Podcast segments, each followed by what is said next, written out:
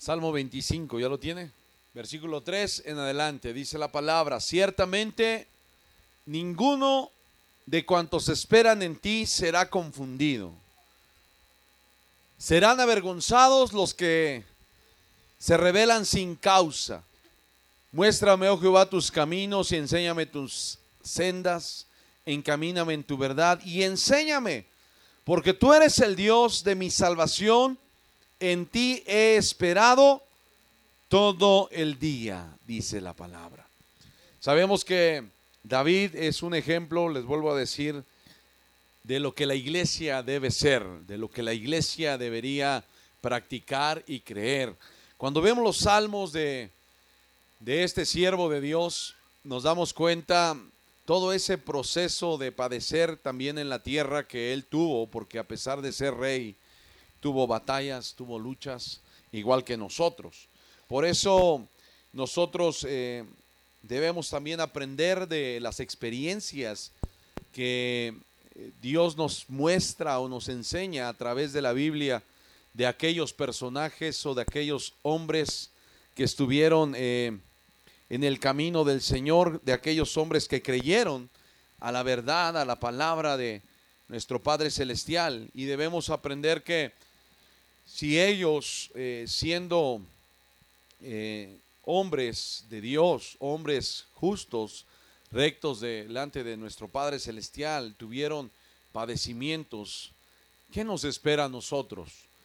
¿Qué nos espera? Nuestro Señor Jesucristo nos dijo también que nosotros íbamos a tener aflicción en el mundo. ¿Y por qué estoy hablando mucho de esto? Porque los últimos domingos y últimamente he estado hablando de las aflicciones del, ser humano, del, del, alma y más del cristiano? Porque usted tiene que estar preparado, hermano, para vivir la vida terrenal. Usted tiene que estar fuerte, porque nadie dijo que iba a ser fácil o sencillo seguir a Jesús.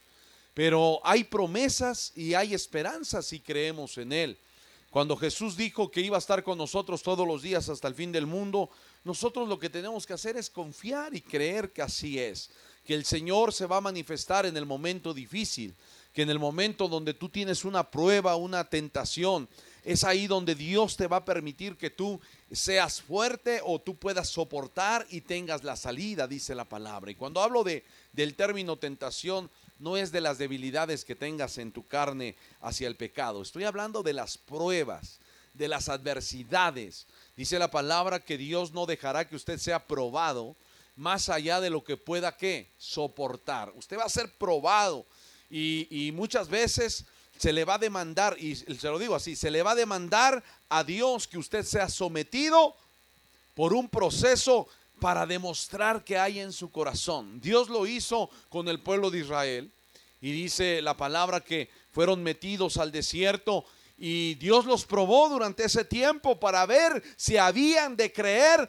o no en el Señor. Y nosotros ahora que estamos en la gracia, dice la escritura, que Dios no permitirá. Y cuando dice no permitirá o no os dejará ser probados, Él está diciendo que nosotros tenemos adversarios y tenemos enemigos que van a buscar la manera de hacer nuestra vida imposible. El enemigo y en este caso el adversario, como estamos hablando eh, acerca de lo que dice la historia o la Biblia, también entendemos que hubo hombres que fueron sometidos a prueba por causa del enemigo y que Dios autorizó Dios permitió que sucedieran esos procesos pero Dios también ha creído que nosotros somos capaces de confiar en Él y ser fuertes para poder pasar la prueba. Por eso es necesario creerle al Señor porque esto ahora es de manera conjunta. Antes usted estaba solo y los problemas los solucionaba de acuerdo a su pensamiento, a su criterio, pero ahora que usted está en el Señor, las pruebas van a ser mucho más fáciles de llevar si usted ha creído y ha confiado en el Señor.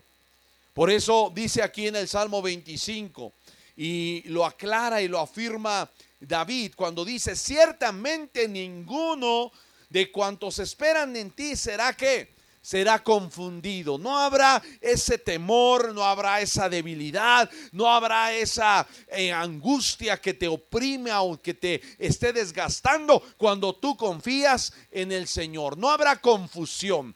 Tú sabrás que habrá una victoria cuando tú le has creído al Señor. Tú confías en Él, tú tienes que esperar en Él.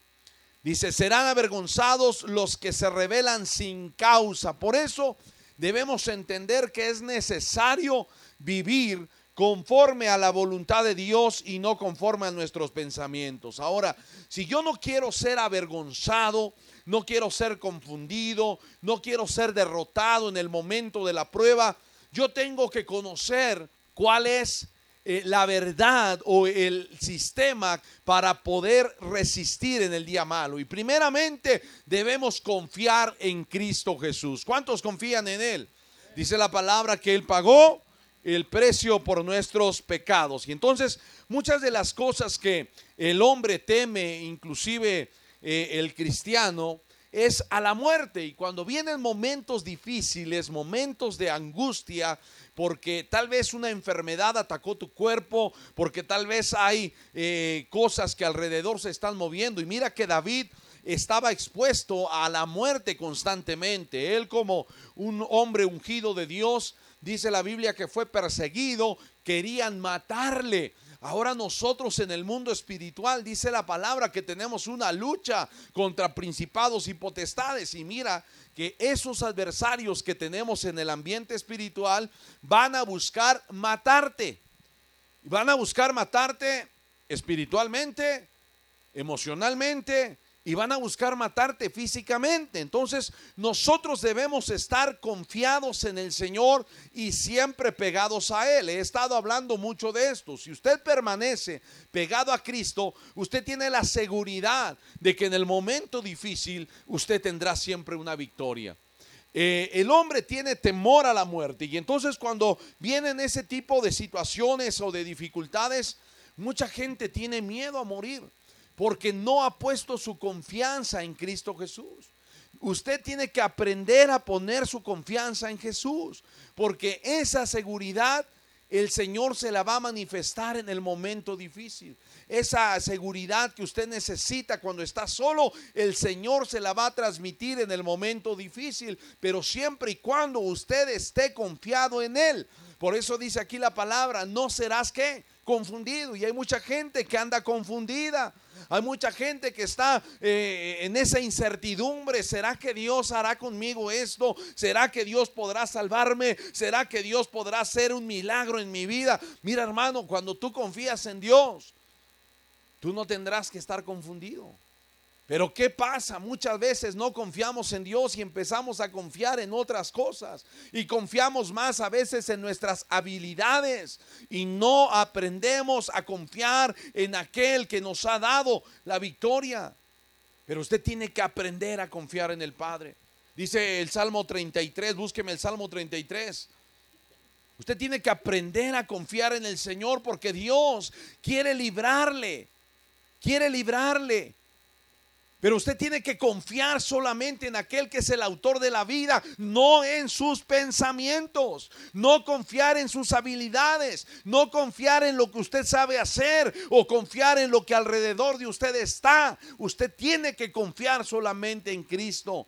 Dice la Biblia en el versículo 13 en adelante. Salmo 33, 13 en adelante. Dice, desde los cielos miró Jehová y vio a todos los hijos de los hombres desde el lugar de su morada miró sobre todos los moradores de la tierra. Él formó el corazón de todos ellos y está atento a todas sus obras. Dice el versículo 16, el rey no se salva por la multitud del ejército, ni escapa el valiente por la mucha fuerza. Vano para salvarse es el caballo, la grandeza de su fuerza a nadie podrá librar. Usted tiene que aprender, dice la palabra, a confiar en Dios. Dice David, ninguno de los que confían en el Señor será avergonzado. Hay mucha gente, como dice aquí la palabra, que confía más en sus fuerzas Usted no puede confiar en sus fuerzas. Usted no puede confiar en sus habilidades, en sus conocimientos. Usted tiene que aprender a confiar solamente en el Señor. Mire que hay cosas que cuando usted está siendo procesado en ese caminar con Cristo, hay cosas que para usted son imposibles hacer son imposibles cambiar, son imposibles de transformar. Y usted tiene que aprender que no es de usted la victoria, sino la victoria es de quién? De Dios. Y no porque usted se sienta seguro, quiere decir que usted será salvo. Eso es lo que Dios está diciendo. Usted tiene que aprender a confiar en Dios, más no a sentirse usted seguro de lo que usted conoce, de lo que usted sabe, de lo que usted vive. Cuando dice aquí la palabra, el rey no se salva por la multitud del ejército, quiere decir que no porque tenga un ejército a su alrededor que lo defienda y lo apoye, quiere decir que esa persona se va a salvar. No, eso es imposible. Nadie se salva por lo que tenga o posea a su alrededor. Nadie se salva por la fuerza que tenga, dice la palabra, sino solamente por confiar en quién, en aquel que es grande para librarle de la situación o del problema que tiene. Mire, por ejemplo, si llega una enfermedad a su vida, esa enfermedad usted tal vez no sabrá ni cómo se originó, ni por qué, ni para qué. Pero usted tiene que aprender que Dios es el único que hace la obra. Y que si Dios dice, Usted se levanta, usted se levanta. Pero si Dios dice ya no hay, pues hermano, nosotros tenemos nuestra vida puesta en quién. Pero vuelvo al punto y mi comentario es siempre, ¿verdad? En teoría, todo se oye bien hermoso. En teoría, todos parecen hijos de Dios. En teoría, todos son salvos. En teoría, todos. Todos tienen una fe grande. Pero eso es en teoría, hermano. Pero la realidad la realidad cuál es, porque en el conocimiento usted puede decir, no, yo confío en Dios. ¿Usted confía en Dios porque tiene a Dios en la mente? o porque realmente Dios está aquí en su corazón. Y usted conoce a Dios y sabe cómo es Dios y sabe que Dios usa cualquier cosa para bendecir su vida. Sea cosa buena, sea cosa mala, cuando usted ha creído en Dios, Dios siempre usará todo para bendecirle a usted. Pero muchos no confían en eso. Y entonces empiezan a preocuparse y empiezan a angustiarse y se empiezan a afanar y a tomar decisiones equivocadas. Y entonces viene un problema. Dejamos de confiar en Dios y es ahí donde el enemigo entra y destruye nuestra vida. Usted tiene que aprender a confiar en el Señor porque solamente Cristo Jesús es el que puede salvar mi vida. Solamente Dios, el Todopoderoso, es el que puede cambiar mi destino. Él es el único que puede hacer que mi vida pueda ser transformada y librada de la situación en la que yo estoy metido. Pero qué difícil es confiar en Dios. Por ejemplo, a la gente se le hace tan difícil confiar cuando hay una noticia equivocada, una noticia mala en tu vida te dejaste absorber por lo que te dijeron, te dejaste llevar por lo que dicen y entonces tú confías en el hombre. Y vuelvo al punto de las enfermedades porque es lo más común que puede pasar en la gente. Un día el doctor te dice, ¿sabe qué? Usted tiene una enfermedad incurable. Usted no puede ser sanado porque esa enfermedad no se cura, no se sana, nadie. Usted tiene que aprender a acostumbrarse a vivir con ella y entonces la mente empieza a escuchar esa voz. Pero tú como hijo de Dios tienes que entender algo. El hombre puede decir cualquier cosa, pero usted en quién confía? ¿En la voz de un hombre o confía en lo que dice el Señor?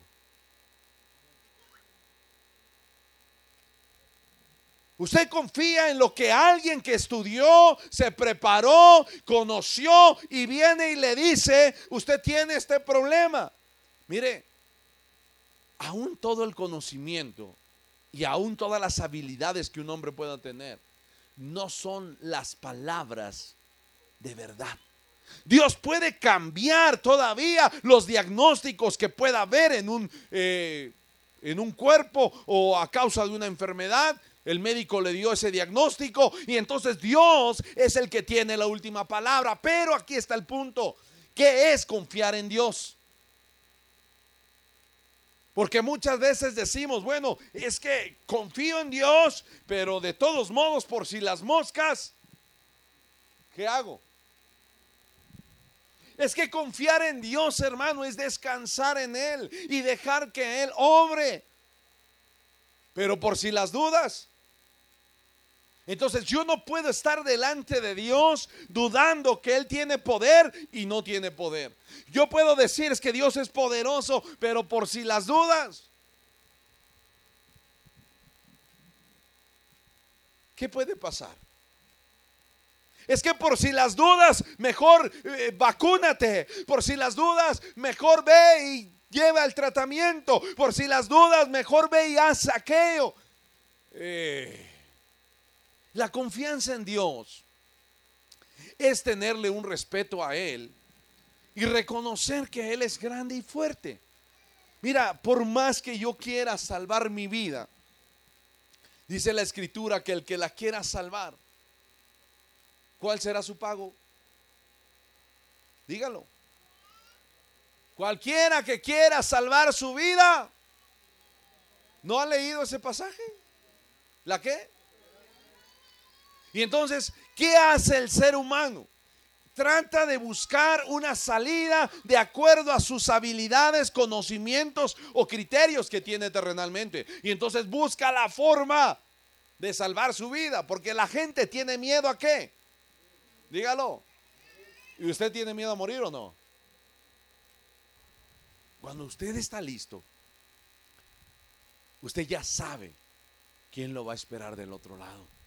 Usted ya sabe quién va a estar ahí para llamarle en ese momento que usted necesite partir de acá. Y usted debe estar confiado que el Señor estará ahí. Pero muchos dudamos. Y hay el miedo y hay la incertidumbre. Porque hay tantas cosas que hemos escuchado. Y se nos ha olvidado que Dios es el que tiene la última palabra. Se nos ha olvidado que Dios es el Todopoderoso. Dice aquí el versículo 13, desde los cielos miró Jehová y vio a quienes. A todos. Los vio a todos. ¿Y qué conoce Él de ti?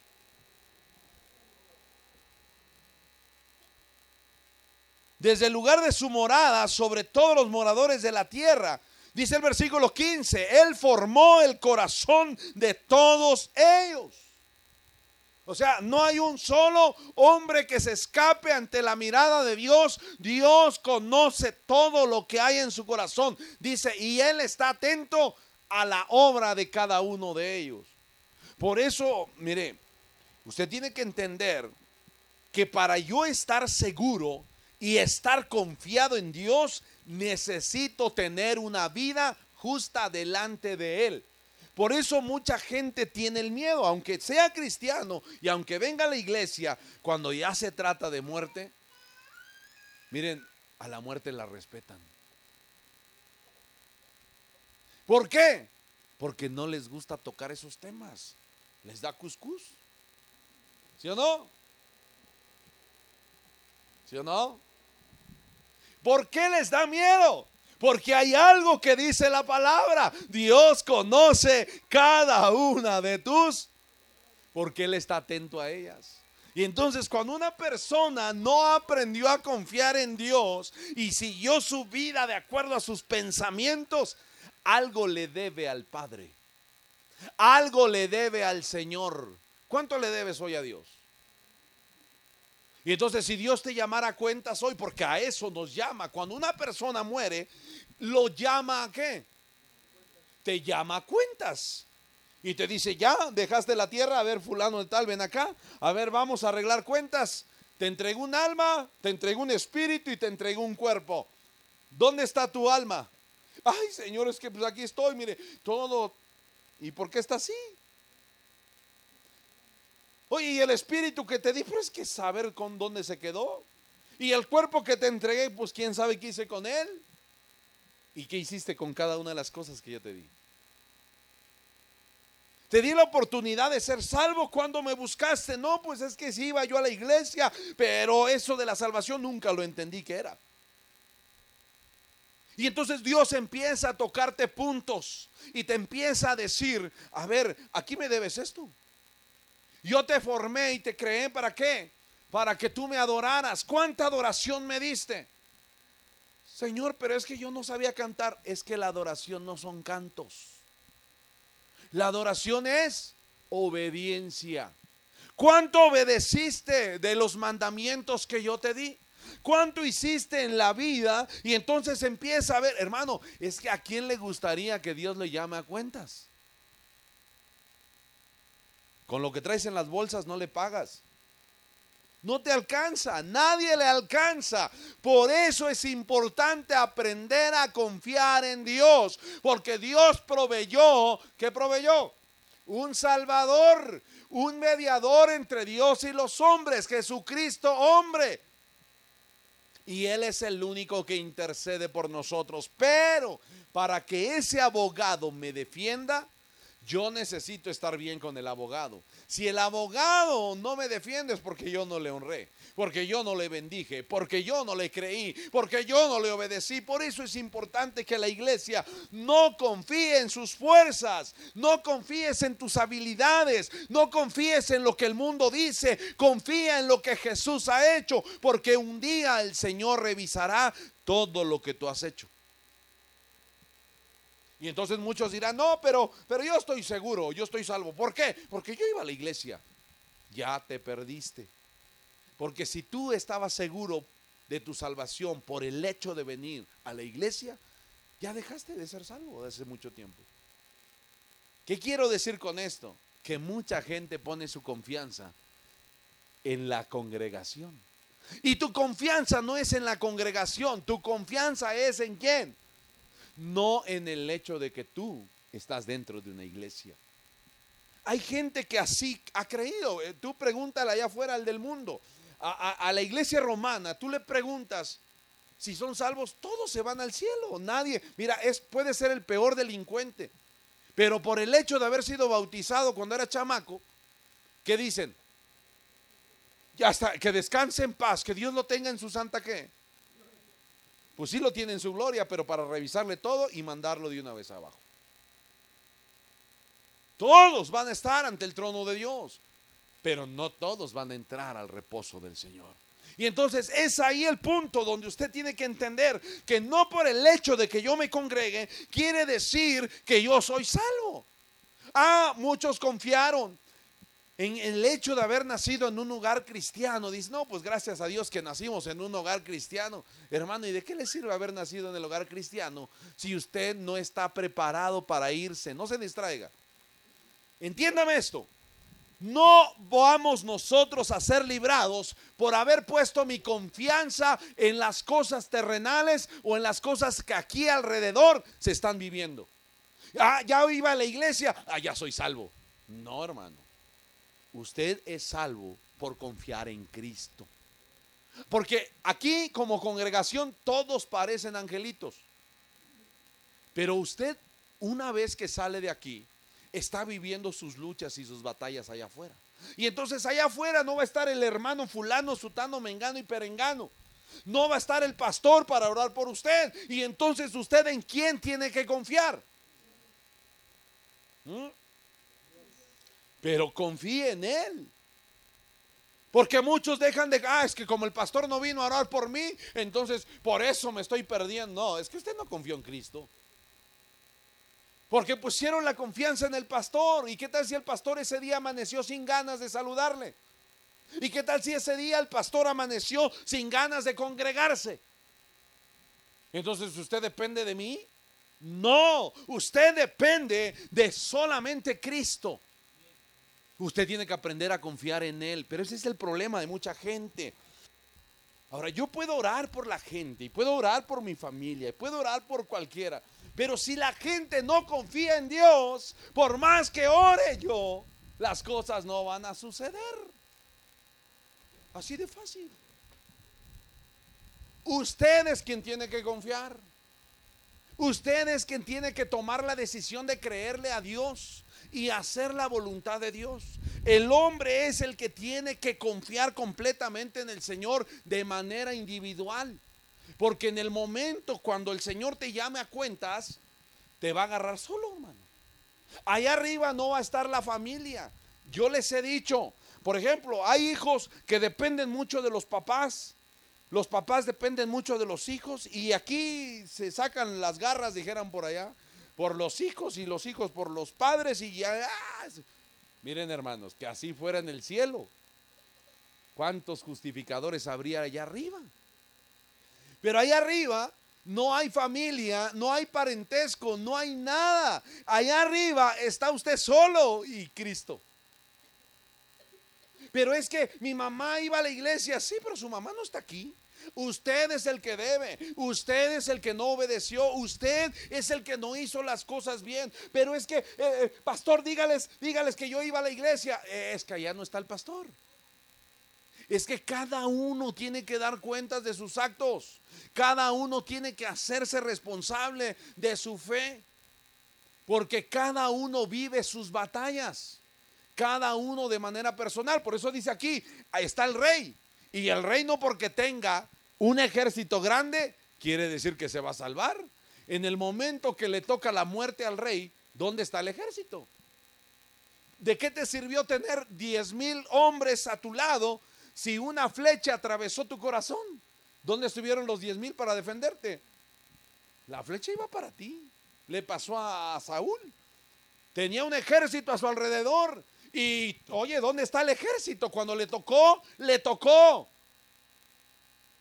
¿De qué le sirvió tener tanta gente a su alrededor cuidando su vida? ¿Mm? ¿Se dan cuenta que no porque tenga mucha gente que respalde a ese hombre, quiere decir que ese hombre no, no iba a morir? Ese hombre murió porque le tocaba. Era su tiempo. O así se provocó. Y punto. Y dice la Biblia, no por eso el rey se va a salvar. Por eso es importante entender lo que dice el versículo 15. Él formó el corazón de todos ellos y atento está a todas sus obras. O sea, que no hay un solo hombre que pueda ser justificado diciéndole a Dios, Señor, no me acuerdo lo que yo hice. O diciéndole, Señor, es que, no, yo no hice eso. Porque aquí en persona mucha gente niega sus acciones. Cuando ya se le confronta a alguien, oiga hermano, usted aventó la piedra y le pegó a aquel otro, lo descalabró. Y entonces, ¿qué dice el acusado? ¿Yo? Todavía trae el, lodo en la mano. ¿Yo? No, no, no, no es cierto, yo no fui. Aquí te escondes del hombre.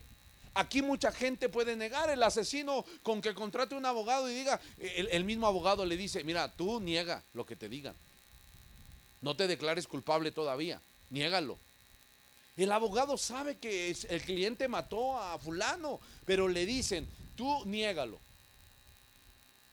Ahorita no declares eso. Y si te diles que fue en defensa propia. O sea, siempre hay que hacer una justificación para que el acto se, se pueda pasar como, bueno, pues no era su intención matarlo, ¿verdad?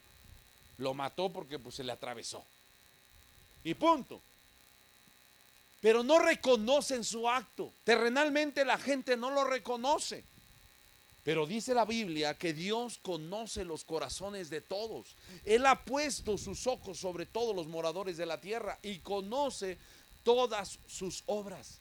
Y dice la Biblia, y está atento a ellas. O sea que no quiere decir que, porque, ah, bueno, pero a, lo mejor ahorita, ahorita está ocupado con otras almas, a mí no me va a ver. Él está atento de todo lo que haces cada segundo de tu vida.